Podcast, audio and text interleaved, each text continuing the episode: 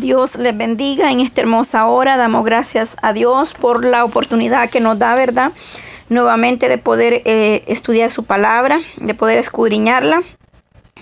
El día de ayer eh, dimos lo que era la primera parte del tema, la armadura de Dios en Efesios 6, 10 hasta el 18. Estaremos eh, terminando hoy. Nos quedamos el día de ayer en el verso 16. Hablamos ayer de tres puntos, verdad, justicia y de calzar o del calzado de los pies con el presto del Evangelio de la paz. Esos fueron los tres puntos que estuvimos tocando el día de ayer en el primer audio. Estos tres puntos deben de permanecer, oiga bien, en nuestra eh, vida como cristianos o como pueblo de Elohim. Esos tres puntos deben permanecer juntamente con los tres que vamos a hablar ahora, que también estos últimos tres nos favorecen a seguir victoriosos en la batalla. Estos otros tres puntos que estaremos hablando, el cual habla del yelmo. Y así vamos a ir avanzando con lo que es el tema de la armadura de Dios en nuestras vidas. Padre de la gloria, te damos gracias en esta hermosa hora, Dios de Israel. Bendito seas, mi Dios amado. Gracias por tu misericordia, por tu fidelidad, porque para siempre usted es bueno. Le damos toda la honra, toda la gloria, Señor. En esta hermosa hora bendecimos tu nombre, te exaltamos, te damos toda la gloria, mi Dios amado, en esta mañana. Nos acercamos confiadamente al trono de la gloria, oh Dios, reconociendo tu poder, tu autoridad, soberano eres, Padre. Gracias te damos, danos sabiduría, danos entendimiento para poder entender tu palabra conforme tu bendita voluntad, Señor para poder estar revestidos y armados con la armadura de Dios, con el poder del Espíritu Santo, a través de su bendita palabra, Señor, a través de la espada, dice, del Espíritu, que es la palabra de Dios, a través, Señor amado, de la oración, armadura, Dios amado, del creyente, es estar buscando, Padre, tu presencia, esa armadura que nos ayudará y nos libertará y nos dará la victoria en todo problema, en toda situación que el enemigo quiera lanzar en contra de vosotros. Porque sabemos que la lucha es contra huestes espirituales de maldad, pero sabemos que nosotros como iglesia estamos confiados que usted nos ha dado la victoria, Señor, y nos ha dejado armas poderosas, Padre, para poder tomarlas y echar mano, Dios amado, y levantarnos, Señor, en tu misericordia, en tu gracia y en tu poder, porque usted es el que levanta el que da fuerza y sabiendo que esta guerra, Padre,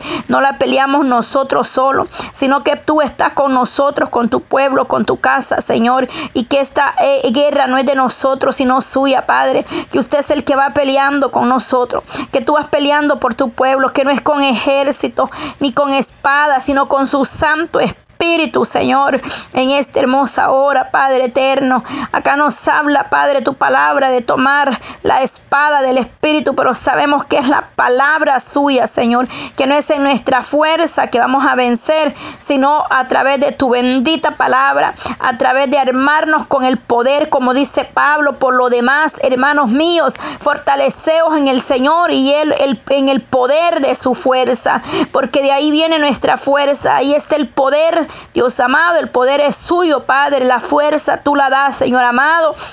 Y por lo cual los manda y dice, vestidos de toda la armadura de Dios, para que podáis eh, estar firme contra toda la acechanza del diablo, que lo reprendemos en esta hermosa hora, Señor, para poder estar firme, Señor, constante, perseverando en toda oración, Padre, con súplica, Señor amado, en el Espíritu Espíritu, oh Dios amado, velando, Señor, en todo momento, en todo tiempo, como iglesia, como pueblo, podamos estar revestidos, Padre, del poder suyo, para poder reprender todo esos dardos del enemigo, Señor, porque los dardos, Padre, que el enemigo tira son para destruir, mas tú, Dios amado, eres grande en misericordia, y dice que si su pueblo se humillare, Señor, ahí usted estará, estar atento al clamor de nosotros como iglesia, Padre.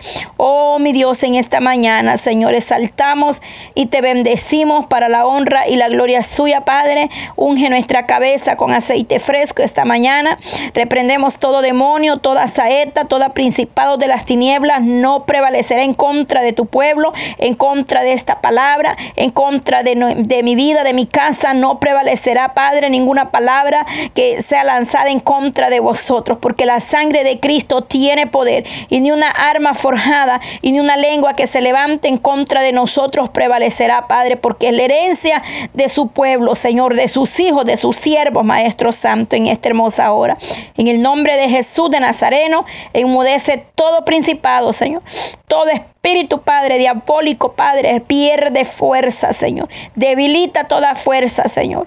En el nombre de Jesús de Nazareno, satura, Padre, los aires. Satura, Padre, los vientos ahí, Maestro eterno. En el nombre poderoso y maravilloso de Cristo Jesús de Nazareno, los vientos te obedecen, Padre. En el nombre poderoso de Elohim de Israel. Amén y amén. Poderoso es Dios en esta hermosa hora. Bendito sea el Dios de Israel. Vamos a continuar con los, que no, los versos que nos hacen falta, que son versos 16, 17 y 18, para estar terminando el tema, la segunda parte, la armadura de, de de Dios. El cristiano tiene que estar armado, revestido del poder, de la autoridad de Dios, como nos dice Pablo acá, ¿verdad? Que la lucha del cristiano no es con el hermano, con el vecino, con el de al lado, sino es una lucha eh, contra Satanás. Oiga bien, que él eh, ha lanzado eh, principados o potestades del mal. Oiga bien, y eso donde lo dice, la palabra del Señor nos habla en muchas maneras. Él nos habla ahí en Juan 12, 31, en Lucas 10, 18, Mateo 12, 29. Ahí nos habla em, cómo triunfar en la batalla contra el enemigo. Ahí nos manda a leer la palabra, cómo vencer al adversario, cómo vencer al enemigo. Amén. Porque el enemigo se levanta para destruir, pero eh, verdaderamente el pueblo de Dios tiene que estar eh, velando, orando en todo tiempo fervientemente, buscando la gracia, la misericordia de Elohim para que podamos vencer en, a través de la oración, a través del, del sometimiento, a través de buscar la gracia, la misericordia. El Elohim de Israel nos dará la victoria contra la acechanza del enemigo. Solamente orando, buscando de la gracia de Dios, vamos a vencer las adversidades de las potestades de las tinieblas, porque no son visibles, no son carnales, son huestes eh, espirituales de maldad. La lucha es contra maldades, contra el mismo enemigo, el adversario. Mateo 12, 29. Gloria al Dios de Israel 12, 29. Dice, porque como puede alguno entrar en la casa del hombre fuerte y saquear sus bienes si primero no le ata. Oiga bien, no le ata. ¿Cómo podemos nosotros, eh, oiga bien, y entonces podrá saquear su casa? Oiga lo que lo dice. Un, eh, se refiere a atar al hombre fuerte. Oiga bien, ¿cómo podemos nosotros eh, atar o se refiere, oiga bien, cuando nosotros decimos al hombre fuerte, tenemos que atarlo primero en el nombre de Jesús de Nazareno. Es decir, eh, atamos, oiga bien, no, si primero no le ata poder sobre, eh, el Señor nos ha dado poder contra el hombre fuerte para atar y reprender demonios en el nombre de Jesús de Nazareno. Tenemos que orar y atar y, de, reprender todo principado de las tinieblas. Es que el Espíritu de Dios nos habla, oiga bien. Eh, ciertamente debemos orar con autoridad de lo alto, porque la autoridad viene de quién? De Dios.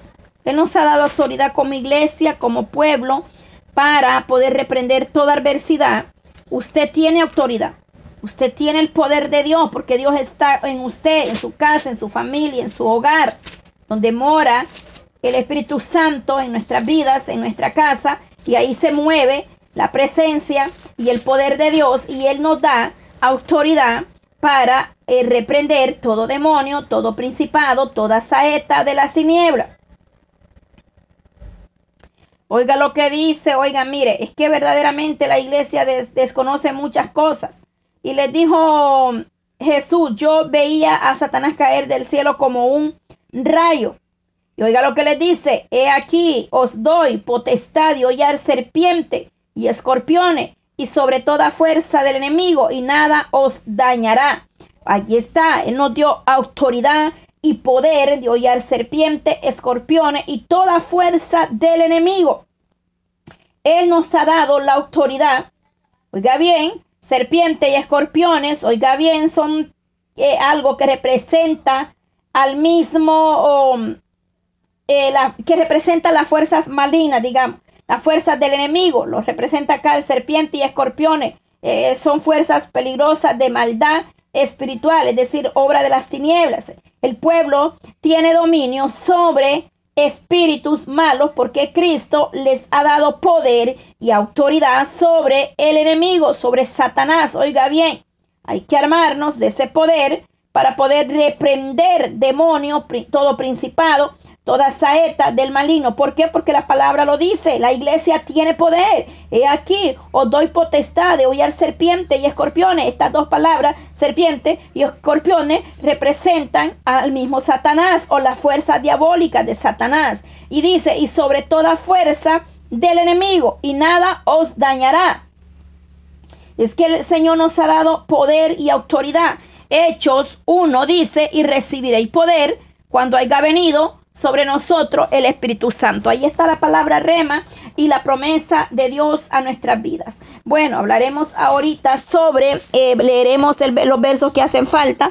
verso 16 dice así, eh, acuérdese que ayer en la primera parte hablamos Efesios 6, 10 hasta el 15. Hoy seguimos con Efesios 6, 6 el verso 16, 17 y 18 para terminar el tema. Dice así la palabra, verso 10 y 6. Sobre todo, toma el escudo de la fe con que podáis apagar todos los dardos del fuego del maligno. Oiga bien, hablamos tres puntos ayer, verdad, justicia y calzado los pies con el apresto del Evangelio. ¿Y quiénes eran eh, los que eh, representan eh, el, presto o el Evangelio de la paz? Los pacificadores.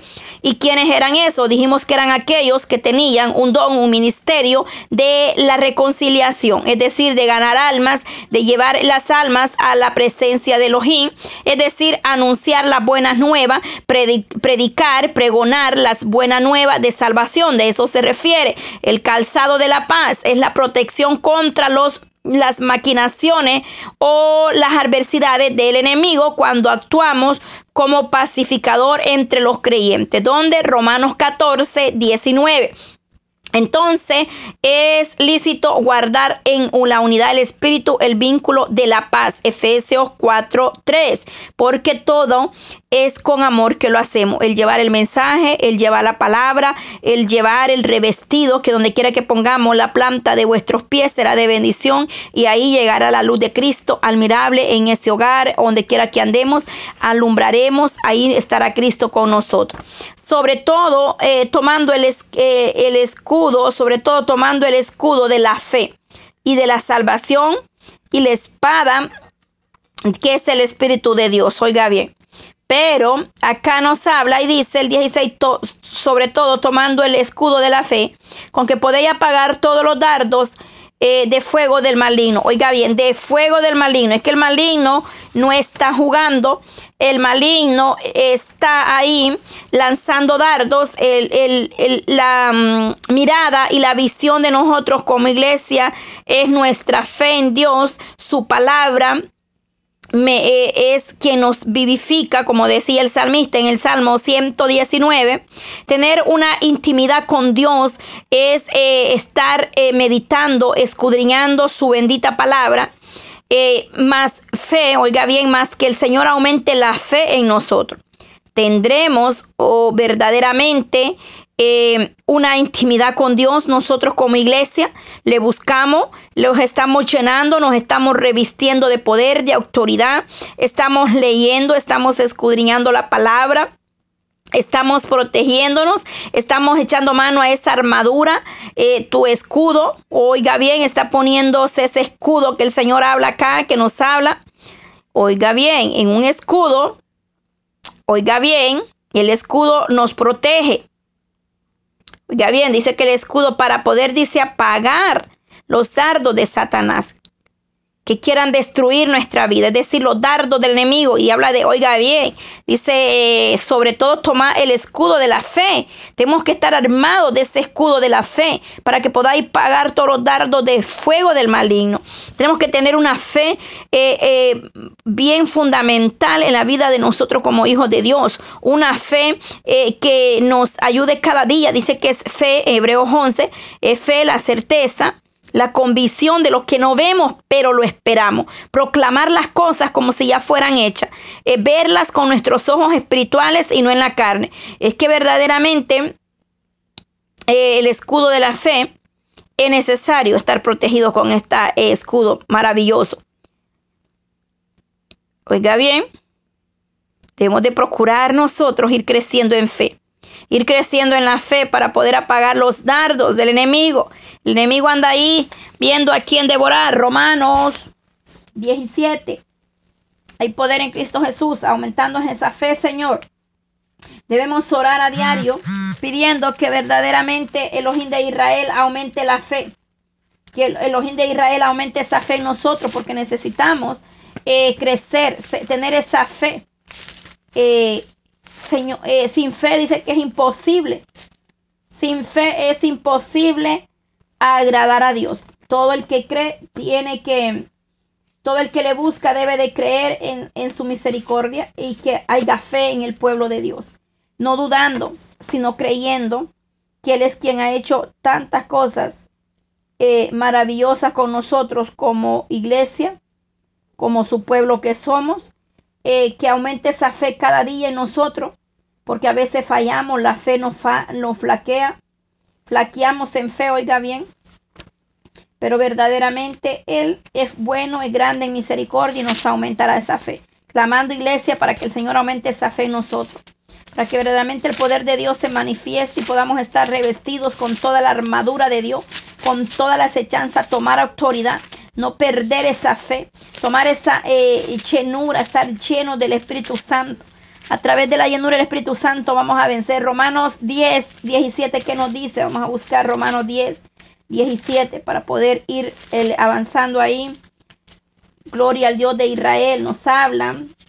Y nos dice Romanos 10, 17. Em, así que la fe es por el oír y el oír por la palabra de Dios. Ahí viene.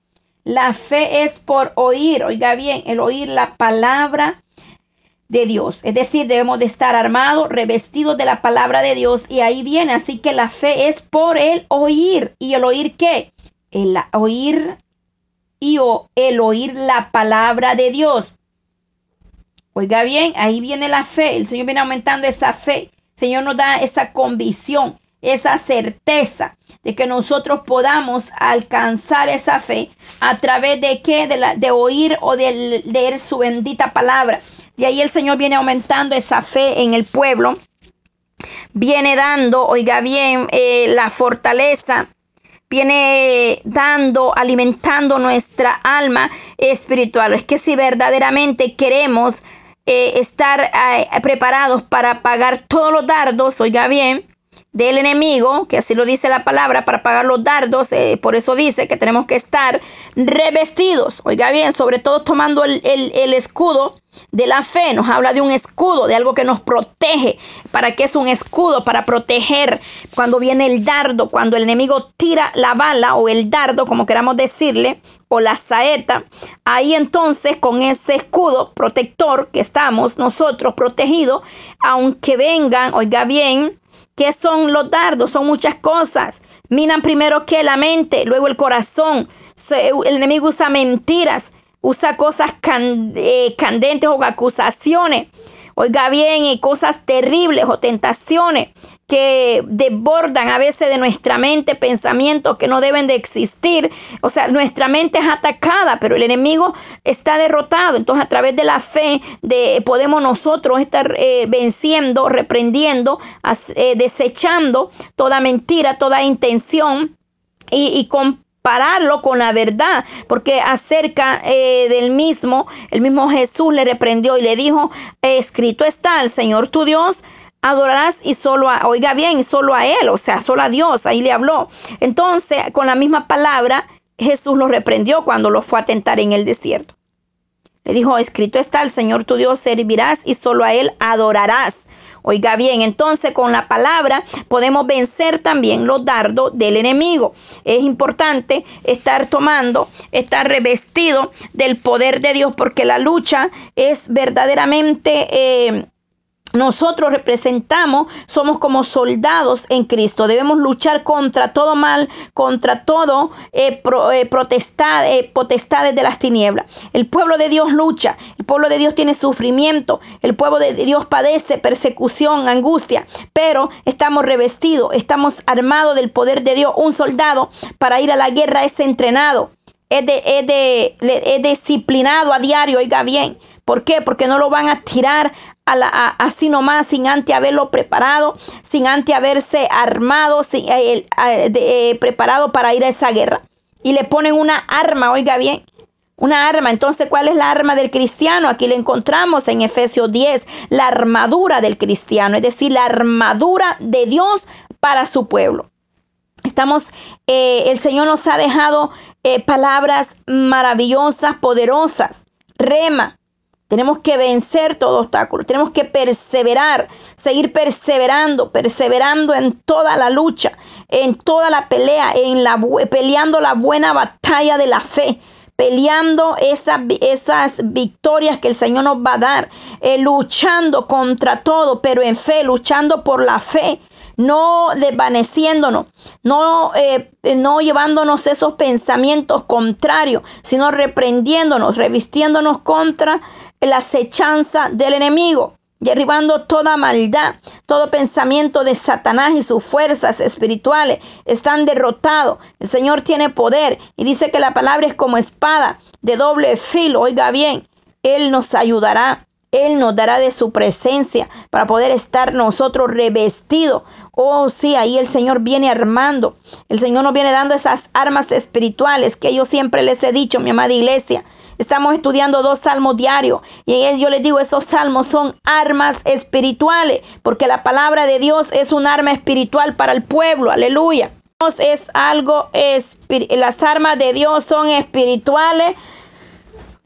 aleluya, gloria a Dios. Por eso nosotros, aleluya, debemos estar revestidos de esas armas. Por eso siempre le paso diciendo, iglesia, estudiese los salmos. Los salmos son armas espirituales para nosotros como hijos de Dios, por lo cual verdaderamente eh, necesitamos estar llenos de la palabra de Dios para poder reprender a Satanás y sus demonios y las potestades de las tinieblas. Porque el enemigo quiere perturbar nuestra vida espiritual muchas veces. Nos quiere robar el gozo, nos quiere robar la bendición, nos quiere destruir, nos quiere matar. Pero sabemos que hay uno que no ha venido para dar vida y vida en abundancia. Dice que el enemigo ha venido a hurtar, matar y destruir. Pero Cristo ha venido para darnos vida y vida en abundancia, pero la iglesia tiene que estar eh, revestida del poder de Dios, revestida de la autoridad que Dios nos ha dado. La iglesia no puede estar descuidada, la iglesia no puede estar dormida, porque una iglesia dormida es una presa fácil del enemigo, del adversario. Caerá en la trampa.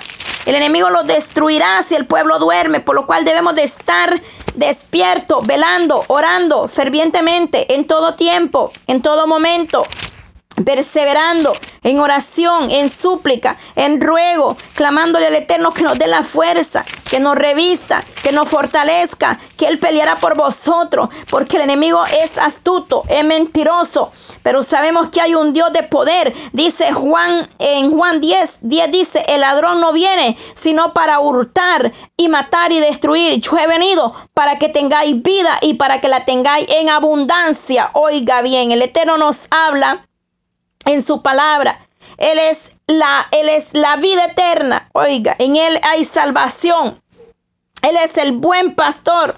Él es el, el, el, que dio la vida por su pueblo, que pagó un precio de sangre preciosa por su iglesia, más habla del enemigo, habla y dice, el ladrón representa acá al mismo adversario, a Satanás. Dice, el ladrón no viene sino para hurtar y matar y destruir, pero la iglesia tiene esa autoridad, porque si la iglesia vive en la palabra y vive conforme a la voluntad de Dios, tiene que estar preparado de estas armas poderosas, la armadura de Dios, estar en la verdad. ¿Quién es la verdad? Eh, Cristo dijo, yo soy la verdad. Dijo, yo soy el camino y la verdad. Oiga bien. Ahí está quien es la verdad, Jesucristo. Y la iglesia tiene que estar fundamentada en Él, estar parados en esa roca, en esa brecha que es Cristo Jesús de Nazareno. Y Él es verdad, en Él no hay mentira, en Él no hay engaño. Ayer hablamos acerca de la mentira, del engaño. Y él dice eh, su palabra, por si tiene alguna duda, él dijo, yo soy la verdad, no dijo dónde. En Juan 14, 16 nos habla de la verdad y nos habla también quién es el mentiroso. Nos dice que Satanás es el padre de la mentira y nos habló en Juan 8, 44. Ayer hablamos, la iglesia tiene que estar vestida de, de poder, de autoridad, de verdad, de justicia, porque a través de Jesucristo somos justamente justificados, amén, a través de la fe. También tenemos que estar calzados con el presto del Evangelio. Esos puntos los hablamos ayer en el audio, aleluya, que ya está ahí disponible para que lo escuche de espacio para la honra y la gloria de Dios. Estar revestido estar eh, pregonando, llevando la buena nueva, el presto del Evangelio de la paz, llevando el mensaje, ser eh, los pacificadores, aquellos que pregonan, que llevan las buenas nuevas de salvación al que lo necesita. Amén, gloria a Dios, porque hay tanta necesidad allá afuera. Necesidad hay mucha. Hay mucha, la mies es mucha pero obreros son pocos. Entonces debemos clamar por los obreros, clamando por los obreros. ¿Para qué? Para que a través de esa palabra que es pregonada, llevada, el, mundo entero conocerá que hay un Dios de poder. Entonces, armándonos con la armadura para poder apagar todos los dardos del enemigo. Aleluya. Hay poder en Jesús de Nazareno. Su escudo, oiga bien, es eh, el, eh, eh, decir estar firmes en la palabra de Dios. ¿Qué hizo? ¿Cuál fue el escudo que, oiga bien, mire, Jesucristo fue ejemplo mismo. Jesús, ¿qué hizo Jesús para desviar los dardos satánicos de la tentación? Él nos muestra que el escudo que él usó en ese momento fue la palabra misma de Dios. Cada vez que, em, que nosotros aprendemos un versículo de la Biblia, oye o escuchamos o oyes la enseñanza en la congregación o, eh, o estudios bíblicos o audios o qué sé yo, de cualquier forma que usted está alimentando su vida espiritualmente, aumentamos el entendimiento en las cosas de Dios. Entonces Jesús mismo fue un ejemplo. El escudo que él usó contra Satanás cuando él fue tentado fue la misma palabra. Y ayer lo leímos, que le contestó al adversario con la misma palabra. Escrito está. Y no solo de pan vivir el hombre, oiga bien, sino de toda palabra Ahí le habló y el escudo que usó Jesucristo fue la misma palabra que estamos nosotros usando para ah, reprender esos dardos. Tenemos que armarnos, tenemos que estar revestidos, pero si no leemos, si no escudriñamos, si no estudiamos, ¿qué vamos a tener nosotros para cuando vengan los dardos? Vamos a estar como una escopeta sin, eh, sin carga, vacía. Aleluya. Y la, y la arma tiene, y tenemos que estar armados no le estoy hablando, le estoy hablando espiritualmente. No le estoy, no vaya a ir a comprarse el arma y la va a armar. Bueno, yo le hablo espiritualmente, pero una arma tiene que estar armada aún en lo secundario. Oiga bien. Pero yo le hablo eh, en lo espiritual, no nos confundamos. Pero Una arma no se dispara si no está armada. Entonces, de igual manera, la iglesia tiene que estar armada de la palabra, de la oración, del ayuno, vigilando, orando. Oiga bien, tenemos que estar armados. Si no, pero ni un mosquito va a huir de nosotros. Oiga bien, santo al Dios de Israel, que Dios nos ayude y tenga misericordia de nosotros. Oiga bien, las luchas son grandes, las potestades de las tinieblas son, no son pequeñas, son grandes, pero Dios es poderoso y Él nos dará la victoria y nos aumentará esa fe.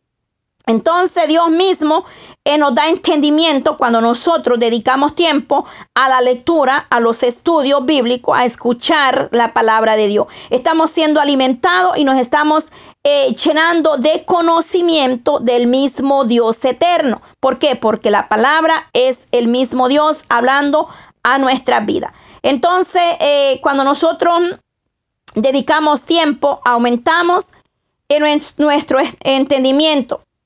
Y también aumentamos las es decir, nos estamos revistiendo con las armas, estamos poniéndonos el escudo de la fe, el yelmo de la salvación. Esos escudos son los que nos protegen eh, de los dardos del enemigo. Quizás nuestros escudos ya están, oiga bien, Quizás nuestra fe esté menguando. ¿Cómo, estará, ¿Cómo está nuestra armadura, iglesia? Ya se estará oxidada de que no queremos leer, no queremos estudiar, no queremos orar. Ya quizás la armadura está por ahí, pero verdaderamente necesitamos eh, tomar esa armadura, revestirnos con el escudo de la fe. Oiga bien, para que no vaya al enemigo a destruirnos. El nos está hablando a tiempo. Esta no es una lucha eh, humana o terrenal, esto es más allá y esta es una lucha eh, contra el enemigo, porque la iglesia tiene enemigos donde quiera que vaya. Nosotros tenemos adversarios de las tinieblas que quieren destruir, pero en Cristo Jesús somos más que vencedores, estando en Él, buscando de Él, descansando en su gracia, en su misericordia. Eh, nada, oiga bien, cuando vienen los dardos serán resbalados a nuestra vida. Porque nosotros estamos confiando y la confianza que ponemos es que el, Cristo de la gloria, oiga bien, nos ha prometido. Dice que el yelmo de la salvación te dará, oiga bien, eso nos da de garantía la victoria eterna. Y nos habla del yelmo. Más ahí dice, oiga bien lo que dice, y tomando el yelmo Abajo nos habla del yelmo. Ahorita estamos tocando el punto, el escudo para pagar los dardos del maligno. Ahora vamos por el, eh, por el 17 avanzando y nos dice, y toma el yelmo de la salvación y la espada del Espíritu, que es la palabra de Dios. Oiga bien, estamos hablando y estamos avanzando, aleluya. Poderoso es Dios de Israel.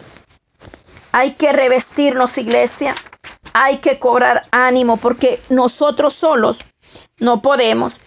Pero verdaderamente el Dios que servimos es un Dios maravilloso, es un Dios de misericordia y Él nos dará la victoria en toda la lucha, en todas las acechanzas del adversario. Él vencerá, Él nos ayudará como iglesia. Mira, bueno, vamos tocando ya Hablamos sobre el escudo de la fe. Pongámonos ese escudo, iglesia. Busquemos la, misericordia de Dios. Hoy hablaremos, ahorita habla y dice, y toma el yelmo de la salvación.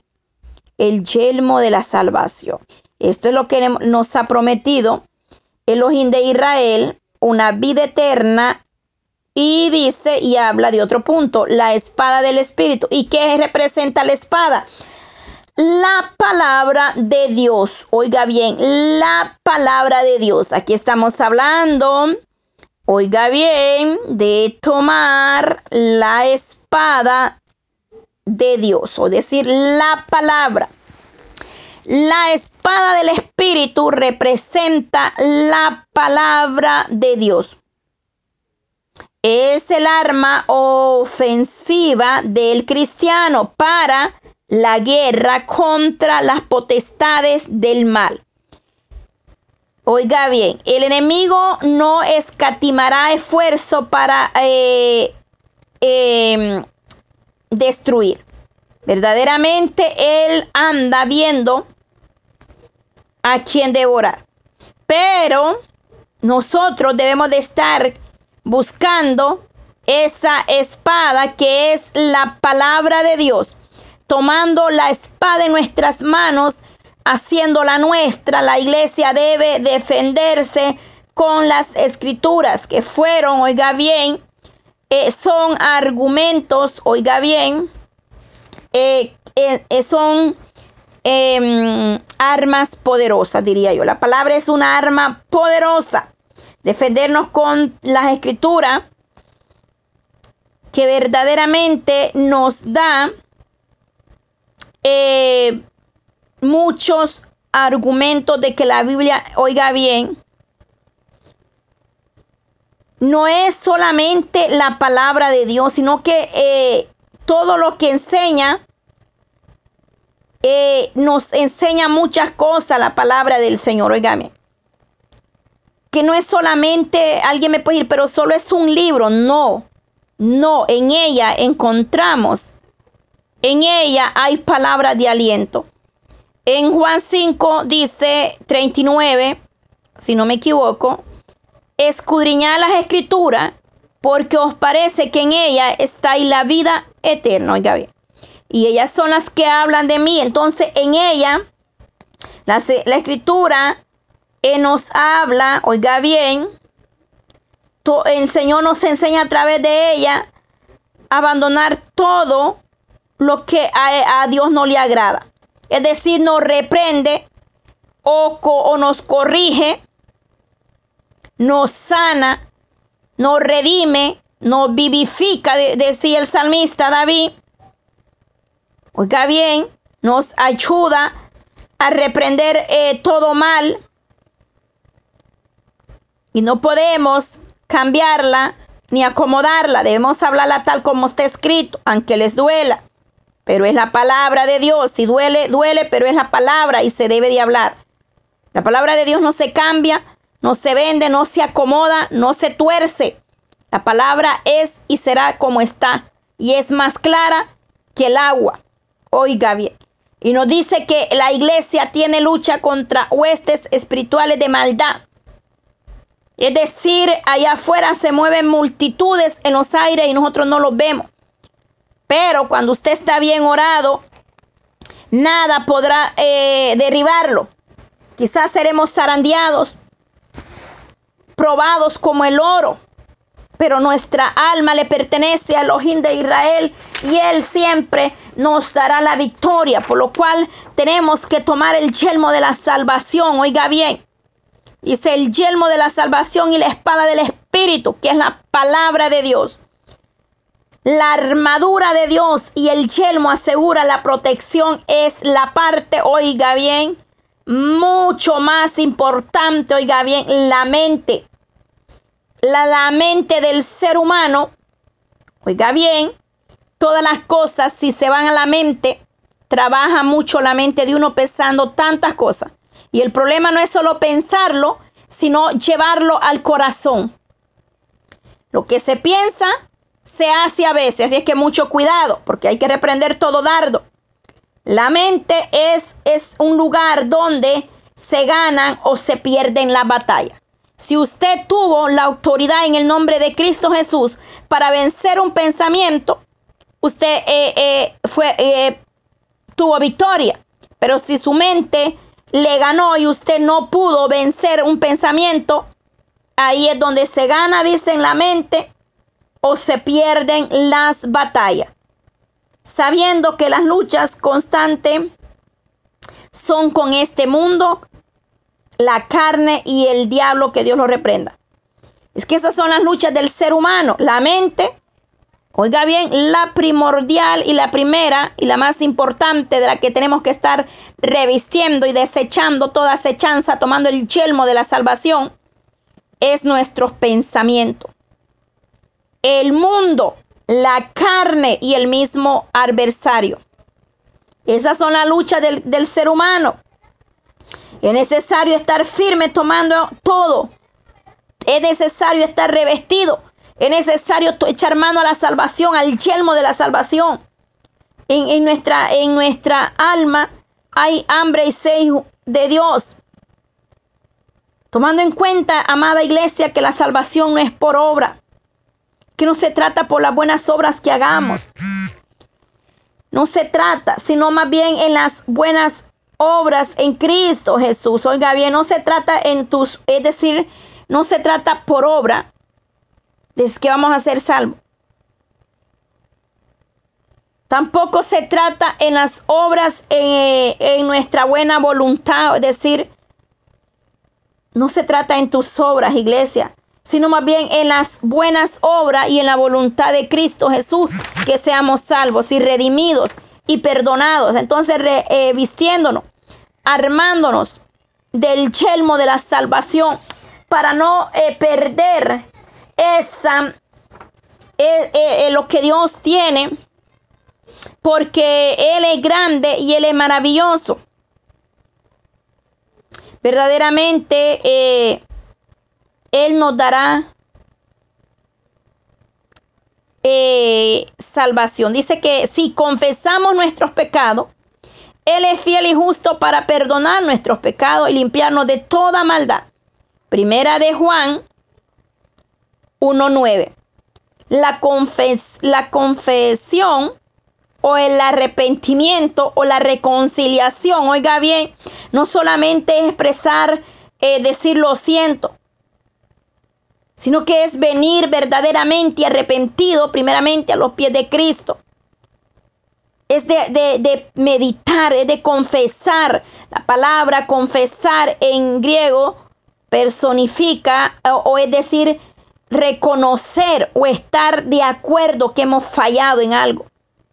Es decir, estar de acuerdo que caminamos en un mundo de pecado que podemos ofender a Dios, pero debemos de echar mano a la salvación y confesar nuestras ofensas los unos a los otros, buscarle al Eterno en ese perdón y en esa salvación, porque la salvación es individual y no por un descuido o por no poder o por no estar revestidos del poder de Dios vayamos a perder esa, es, ese privilegio maravilloso.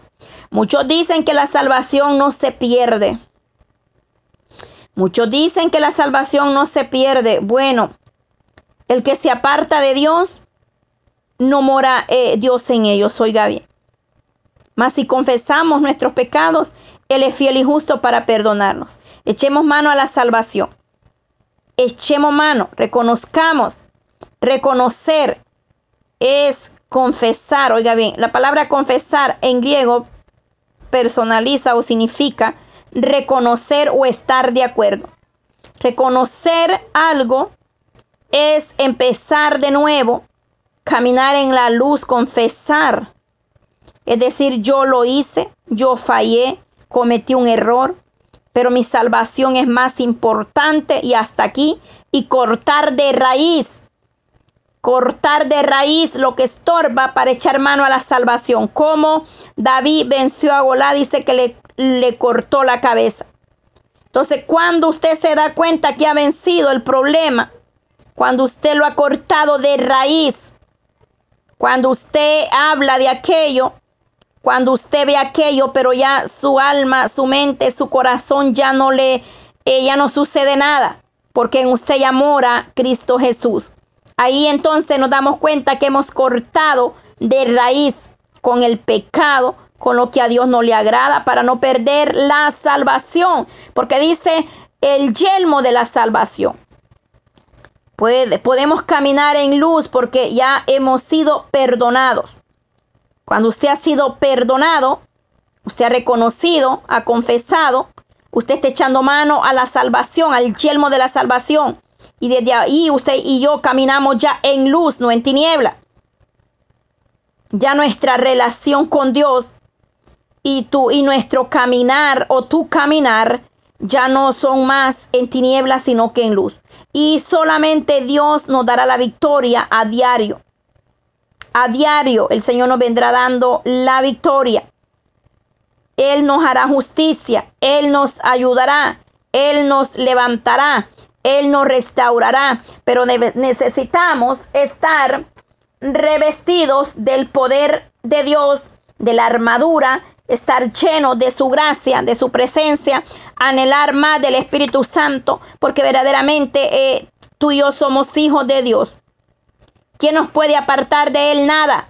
La salvación, oiga bien, Romanos 8:35. Eh, 8:35 eh, ¿Quién te puede apartar del amor de Cristo? Romano nos habla y dice, tú eres un hijo de Dios, amada iglesia, pueblo, somos, un, somos hijos de Dios. Somos su pueblo. ¿Y quién nos puede apartar del amor de Cristo? Váyase a Romanos 8:35. La tentación podrá llegar a nuestra mente, pero, pero nuestra salvación es mucho más importante. El verdadero guerrero, el verdadero soldado, el verdadero creyente o pueblo usa el yelmo de la salvación y de la fe. Oiga bien, sabiendo que el beneficio es la vida eterna que Elohim nos ha prometido. Dice que la redención vestido y armado con la corona de Jesucristo, oiga bien, decir, eh, Él nos dará victoria juntamente. El Espíritu mismo da testimonio a nuestro espíritu de que somos sus hijos, que somos hijos de Dios. Romanos 8:16. El Espíritu mismo da testimonio de que somos hijos de Dios. Aleluya. Hay poder en el Dios de Israel. El, el punto que pasamos es, dice, la espada del Espíritu, que es la palabra de Dios. Estamos tocando el punto número 6 para ir cerrando ya con este hermoso mensaje, el cual ha hablado a mi vida de una manera muy maravillosa. Un soldado tiene que estar preparado para la acción, para la guerra, colocarse el cinto de la coraza y el calzado antes debe de, estar firme, oiga bien, firme, con toda firmeza, con toda seguridad, con toda confianza. El soldado se pone su armadura para estar y está firme y es disciplinado. Oiga bien, para poder ir a la guerra y le dan un arma y usted ya tiene el arma acá. Acá está la arma. La armadura de Dios del cristiano está en Efesios 6, 10 en adelante verdaderamente la espada del Espíritu. La espada del Espíritu es la palabra de Dios. Debemos eh, em, proclamar su palabra. Debemos profetizar su palabra porque su palabra es profética. La palabra de Dios es profética, es verdad. Orar, interceder constantemente. Eso es lo que es una vida, oiga bien, en la presencia de Dios. Palabra, orar, interceder constantemente, profetizar esa palabra a nuestra propia casa. Como dijo Josué, mi casa y yo serviremos a Jehová. Yo diría hacer mía las promesas de Elohim, de mi casa, de mi familia. Esas son armas poderosas que podemos usar ante los ataques del enemigo. Cuando el enemigo viene a tentarnos, le contestamos de la misma manera que Jesucristo nos enseñó, con su palabra. El escudo que él usó fue la palabra. Hay que armarnos y revestirnos de la armadura de Dios. Este tema es muy tenso y hay mucho que dar sobre esto, pero estamos haciendo un breve resumen para la honra y la gloria de Dios y que sea para bendición. Armémonos la palabra de Dios, oiga bien. Nos habla en Efesios 17, estamos leyendo la palabra del Espíritu, es la palabra de Dios. La espada, oiga bien, la espada, perdón, del Espíritu es la palabra de Dios, que es poderosa es única en la defensa contra eh, la acechanza del enemigo. Es la armadura de Dios. Pablo usa el rema en vez de lagos, oiga bien, en Efesio. Usa la palabra rema, oiga bien, porque quiere que la palabra verdaderamente en nosotros como iglesia, Pablo nos habla y nos da un ejemplo acá y dice que la palabra de, de de poder y autoridad y libertad. Oiga bien, existe una sola palabra y es la que usted y yo tenemos en la mano y es la verdad. Oiga bien. Es decir, la palabra, eh, anunciar eh, el Evangelio, llevarlo. Bendecir a los eh, que están allá afuera necesitando una palabra de aliento. Así que Pablo nos dice claramente en Romanos 10, 17, así que por la fe es eh, que la fe es por el oír y el oír, ¿qué nos dice? La palabra de Dios. Pablo nos dice que la fe es por oír y que por oír qué? Por oír la palabra de Dios. Es que verdaderamente eh, la palabra de Dios cambia, transforma. Es decir, Pablo nos habla que el oír las buenas nuevas trae salvación a la vida del, mundo entero y de, todo aquel que escucha la voz de Dios. Que la palabra de Dios es, va directa al corazón del ser humano. Y nosotros debemos hablar su palabra siempre y en todo momento y en todo tiempo. ¿Por qué? Porque verdaderamente eh, en ella encontraremos solución, encontraremos eh, respuestas a nuestros problemas encontraremos eh, paz, nos dará consuelo, nos revestimos de ella y verdaderamente Él nos da la respuesta que nosotros esperamos. Acerquémonos pues confiadamente al trono de la gracia para alcanzar misericordia y hallar gracia para el oportuno socorro. Oiga bien, el oportuno socorro. Verdaderamente nuestro socorro viene solo de los de Israel y Él es quien nos da verdaderamente eh, salvación y vida eterna. Y la palabra de Él es como espada, es cortante y nos cambia, nos transforma, nos levanta, nos restaura. Y Él hace todo nuevo cuando nosotros verdaderamente venimos y le confiamos, venimos a buscar su gracia venimos a buscar la misericordia de Dios. Él nos dice que debemos de enfocarnos en, la prioridad es primeramente buscar el reino de Dios y su justicia y lo demás será por añadidura, lo que haga falta vendrá. Pero primero tenemos que estar eh, revestido del poder de Dios, de la palabra, fervientemente orando en todo tiempo, en todo momento, buscando que la gracia que el perdón de Dios esté con nosotros, revestidos para poder apagar los dardos del enemigo. Cuando el enemigo se levanta con todo, cuando el enemigo viene para destruir, nosotros estamos ahí preparados con la palabra de Dios, no en nuestra fuerza, porque para Dios no hay nada imposible y no es en nuestra lucha, no es en nuestras fuerzas que vamos a vencer los dardos del enemigo, sino es buscando más de su presencia, armándonos con la armadura, con el poder de Dios, estudiando su bendita palabra, revistiéndonos de fe, acorazándonos, tomando el chelmo de la salvación, recordando que Dios es el que nos ha dado la, la victoria, que Él es el que peleará por su pueblo que Él el que en Él estamos firmes, que fuera de Él nadie podrá ayudarnos ni salvarnos, sino que verdaderamente Él es quien nos ha dado libertad y juntamente nos ha perdonado, ha tenido misericordia de nosotros. ¿Por qué es importante estar revestido de la palabra de Dios y hablarla? ¿Por qué es tan importante hablar la palabra de Dios a los demás, de que, de que ellos puedan creerla? Bien, pero ¿por qué es importante hablar la palabra de Dios a los demás? Además de creerla nosotros mismos y de pensar y de meditar en ella. Porque verdaderamente, oiga bien, eh, el enemigo no es omnisciente. El único omnisciente es el Dios eterno. El enemigo no es omnisciente y no sabe en forma perfecta qué piensa el ser humano, oiga bien. Él no puede, oiga bien. Oiga bien, pero Dios sí conoce todo.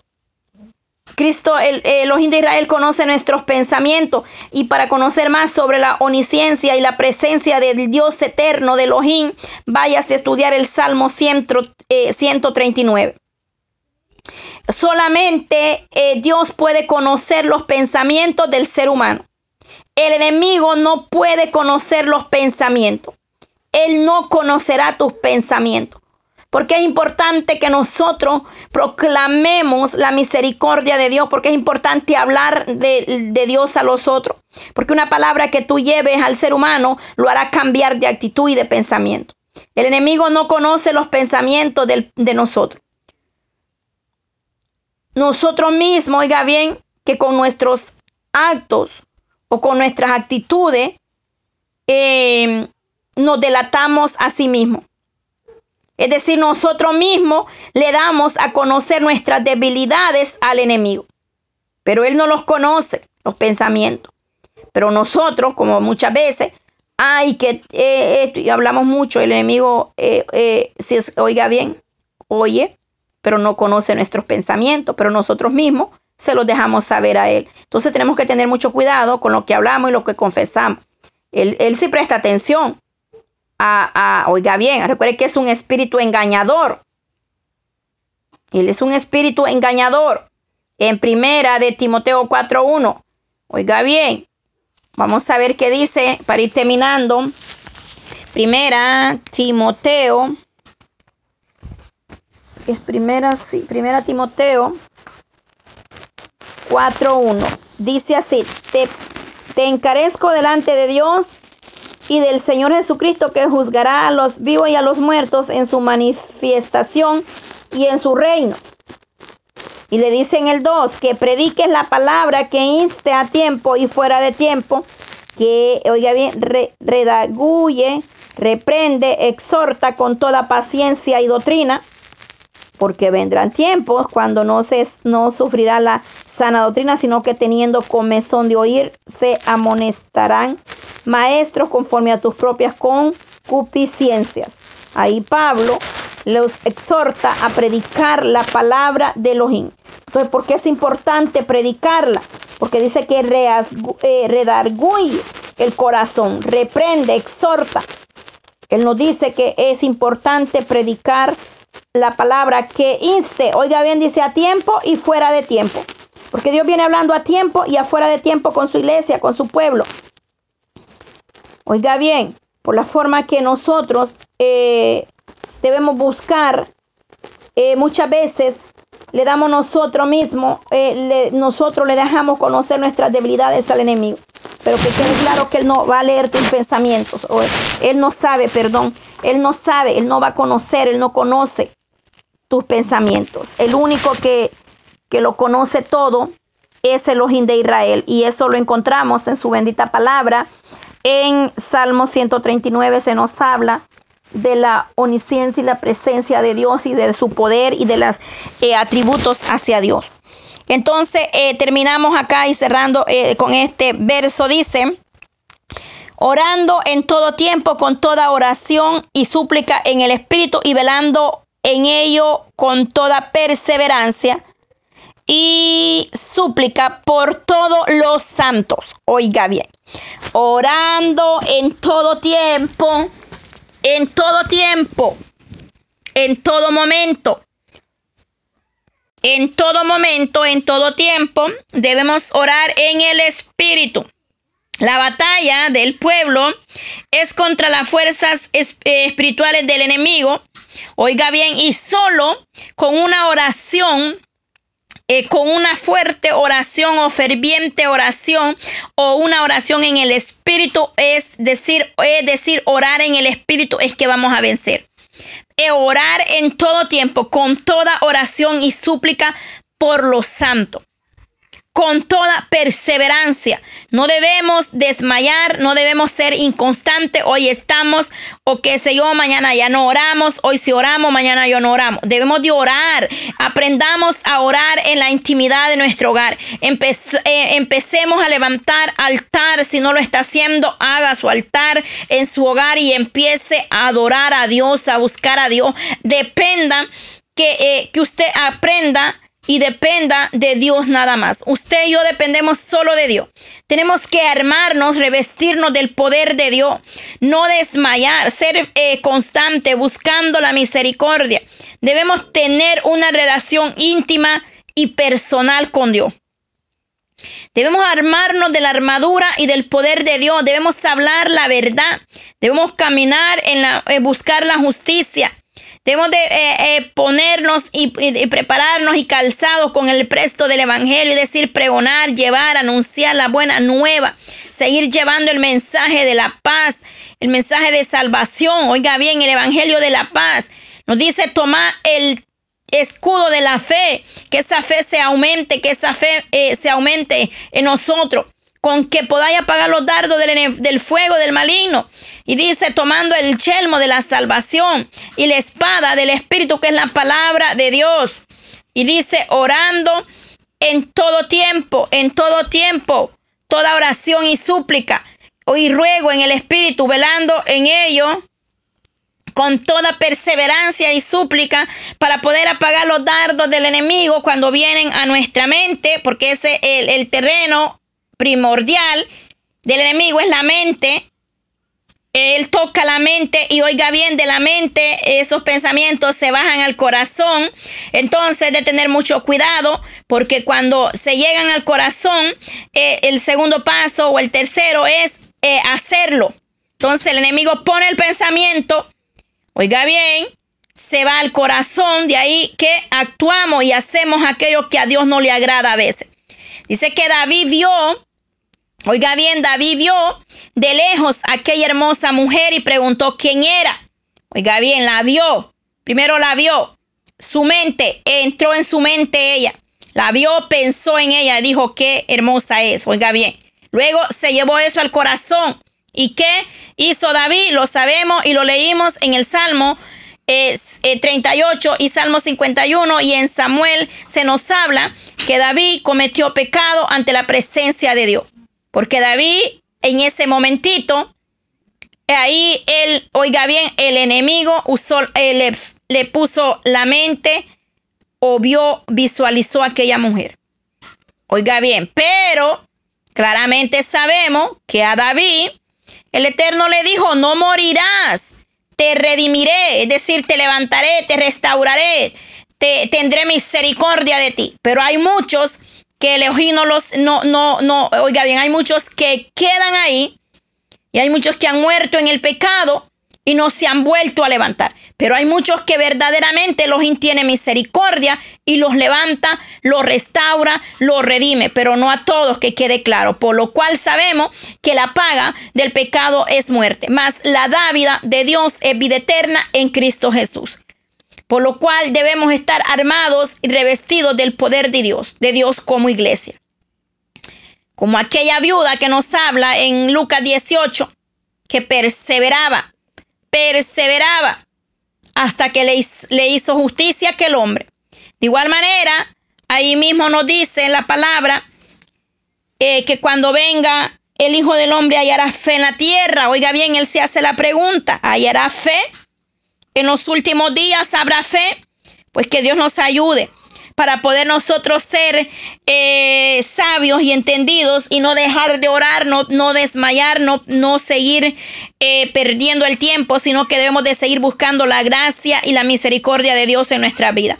Para que el Señor sea teniendo misericordia de nosotros en todo momento. Y para que dice que el enemigo caerá eh, derrotado. Oiga bien, en Lucas 18.1 habla de esta viuda que eh, el Eterno tuvo rajen, es decir, tuvo misericordia y le dio la victoria contra eh, la acechanza. Oiga bien.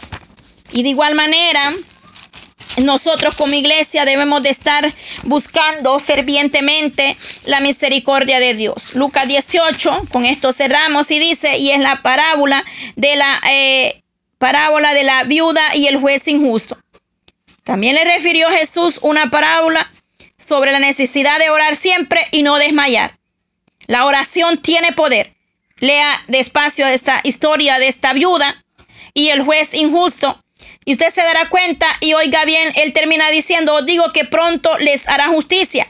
En el verso 8 de Lucas 18, oiga bien, se pregunta y dice, os digo que pronto les hará justicia.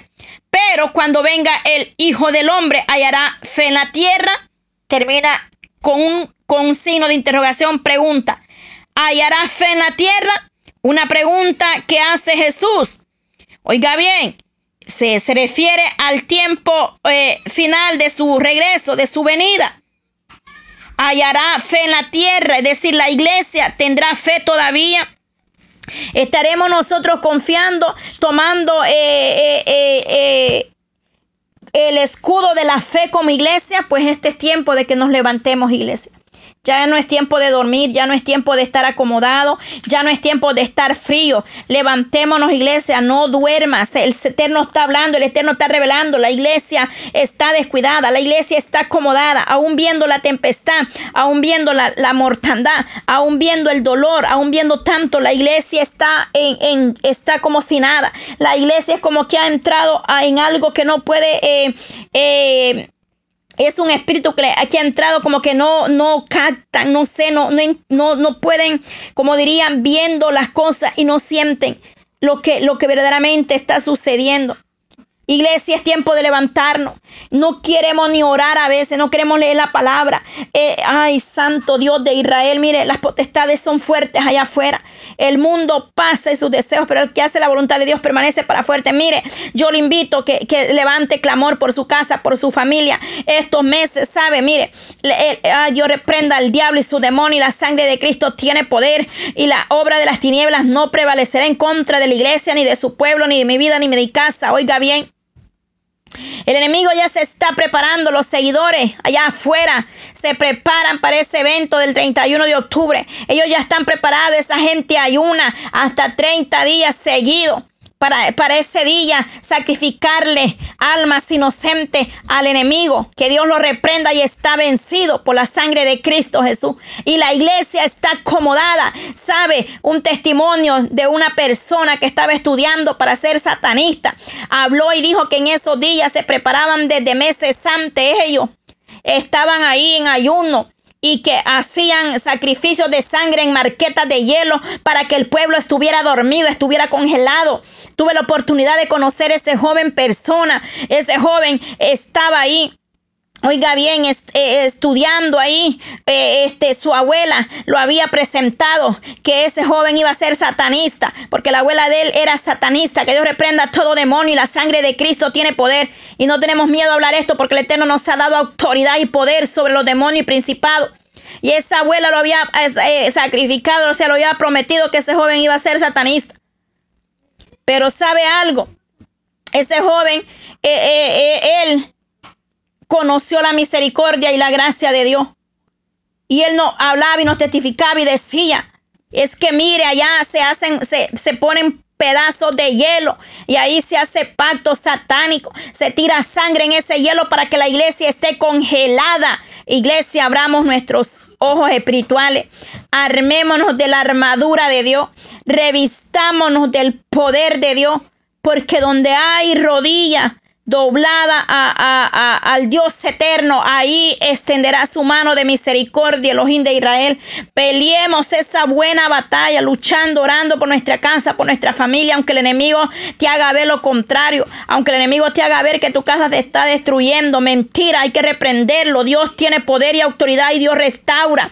Dios redime. Dios da amor donde no hay amor. Dios restaura los matrimonios, aunque el hogar se esté destruyendo, ahí Dios va a restaurar. Pero es tiempo de tomar la armadura de Dios. Es tiempo de empezar a defendernos. Es tiempo de empezar a pelear. Así como Jesucristo mismo nos da el ejemplo. Y él mismo es, es, ay santo, mire, él mismo se defendió con el escudo de la palabra. Él se defendió con la palabra misma. Ahí, asimismo, nosotros como iglesia debemos de armarnos de la armadura del poder de Dios en esta hermosa hora de la tarde. Padre eterno, oh Dios de Israel, gracias por este mensaje que tú nos has regalado, Señor. Gracias, Padre eterno, por estos días maravillosos. Gracias, Padre de la gloria, porque hemos creído, hemos visto tu mano de poder, de misericordia, Padre Santo. Gracias, gracias por los testimonios, mi Dios amado.